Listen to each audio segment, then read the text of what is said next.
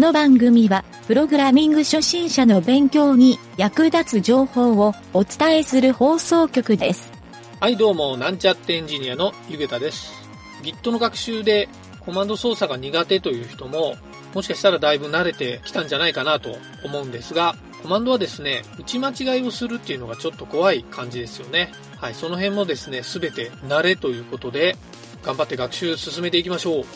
それではなんちゃってラジオ、始まるよ。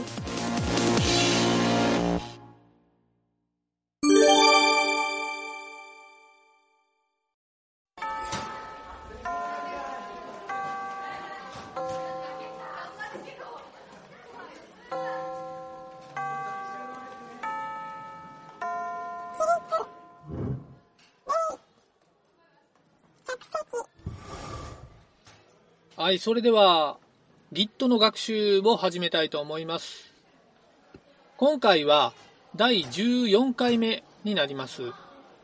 えー今回の学習する内容は Git のリモートという機能を学習したいと思います。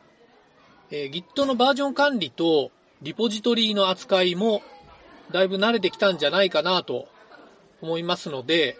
えーこのリモートという機能を覚えておくと、もうワンランクレベルアップができると思います。まあ、そもそも、この Git を今回コマンドで扱ってるんですが、えーコマンドがですね、もともと苦手だという人もいるかもしれないんですが、プログラミングを学習する上で、コマンドになれるっていうことも重要な要素の一つなので、えーこの Git のですね、勉強と合わせてコマンドもですね、使い慣れていただくといいかなと考えています。はい、それではですね、リモートの説明に入りたいと思うんですが、えー、ちょっとその前に、えー、うんちくがいくつかあるんですが、Git はですね、もともと単体のプロジェクト管理であるバージョン管理と、別のリポジトリに対してっていう管理、この2つの別次元での操作が必要になるっていうことを理解しないといけないんですね。要するに一つのフォルダで、えーバージョン管理を行う。このパターンと、リポジトリが複数あって、そのコミット情報をお互いにプルしたりプッシュをするっていう、この二つの大きな管理の仕方の違いっていうのを把握できれば、この Git のですね、結構便利に使うポイントっていうのが分かってるんじゃないかなというふうに思います。はい。でもこのですね、二つ目の別のリポジトリも含めて管理するっていうのって結構大変なんですね。おそらくプッシュとかプルの操作をしたときに、えー少しですね、難しいなと感じた人もいると思うんですけど、まあこのですね、難しいなと思う要素の一つが、そのプルをする先、プッシュをする先、このですね、URL とかパスをいちいち入力するのがめんどくさいなと思った人も多いと思うんですよ。はい、これをですね、実際に、えー Git プッシュとか Git プルをするときに、別のリポジトリの URL や、そのパスですね、ローカルパスなどを入力するのが、えー簡単にできる。えーまあ、間違えたらですね、結構大きい問題になりかねないなということもあってですね、そんな時のために Git にはこの今回学習するリモートという機能が備わっています。はい、これはですね、簡単に言うと URL とかパスの部分ですね。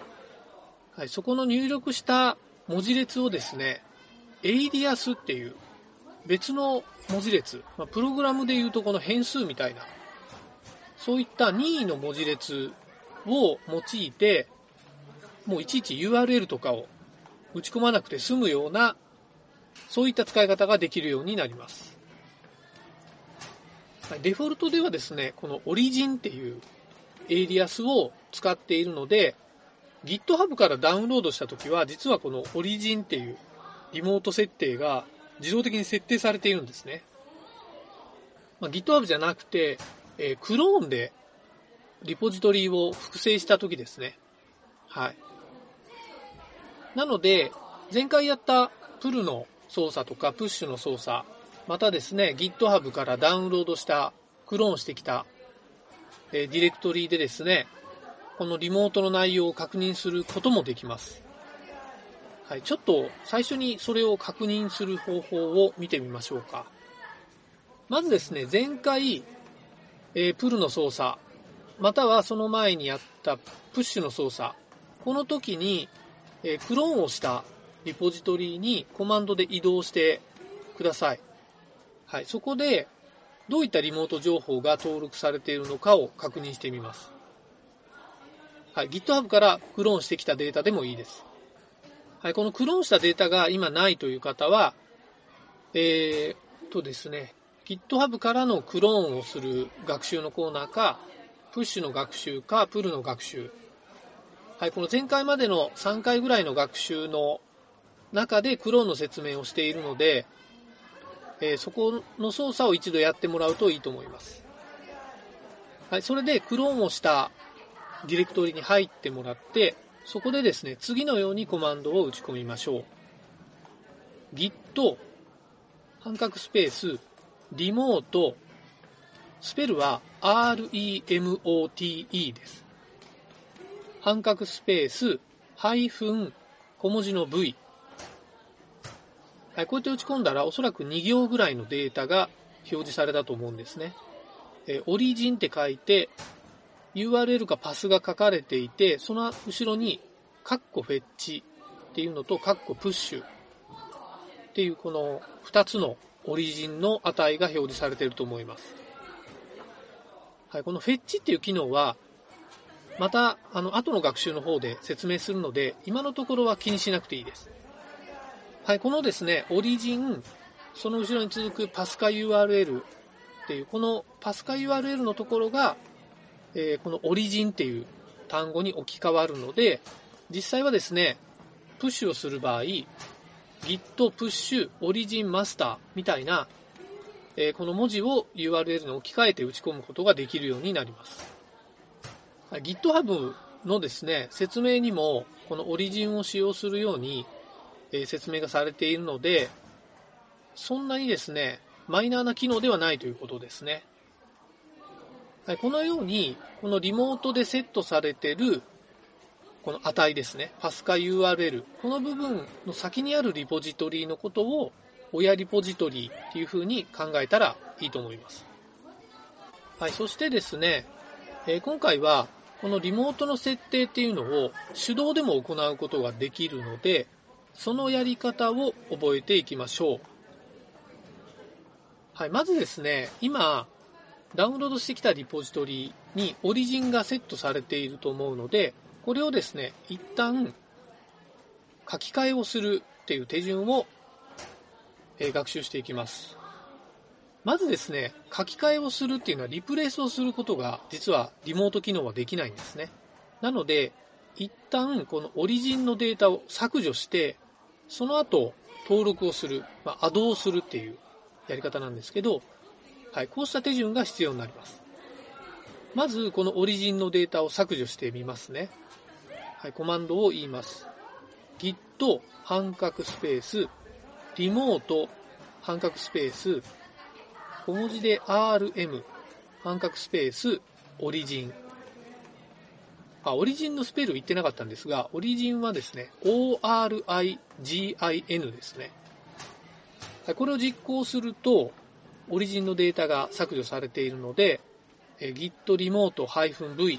先ほどやったリモートの確認をしてみると、何も表示されない、まあ、オリジンが削除されているっていう状態が確認できると思います。で、今度はさらに新しいリモートを追加するときはですね、コマンドを言いますね。git 半角スペースリモート半角スペース小文字で add 半角スペース、オリジン。で、さらに半角スペースで、その後ろに登録をしたい URL かパスを書きます。はい、これでエンターすると、え実際に origin というエイリアスに対して URL かパスが登録されていると思います。はい、先ほどのと同じのを登録してもいいんですが、え別のものを登録してもいいと思います。この辺はですね、えっ、ー、と、親の場所などが変わった時などに、えー、こうやって変更をして使うっていうやり方があるので、この手順を覚えておいたらいいと思います。はい、もちろんですね、 origin 以外のエイリアス名で登録しても問題はありません。はい、実際は複数登録をしておいて、状況に応じて切り替えをするっていうやり方もありますね。はい、ただ、リポジトリの先がですね、複数あるとちょっとややこしくなるので、え、この辺はですね、所属しているチームとか、そういった開発環境に合わせて行うようにしてください。はい、こんな感じでですね、Git のリモート機能っていうのを便利に使えるようになると、えー、これまでコマンドで打ち込んできたのがほんの少し楽になると思うので、えー、ぜひともですね、覚えておいた方がいい機能かなと思います。はい、そんな感じで今回は Git のリモート機能について学習しました。はい、今回はここまでになります。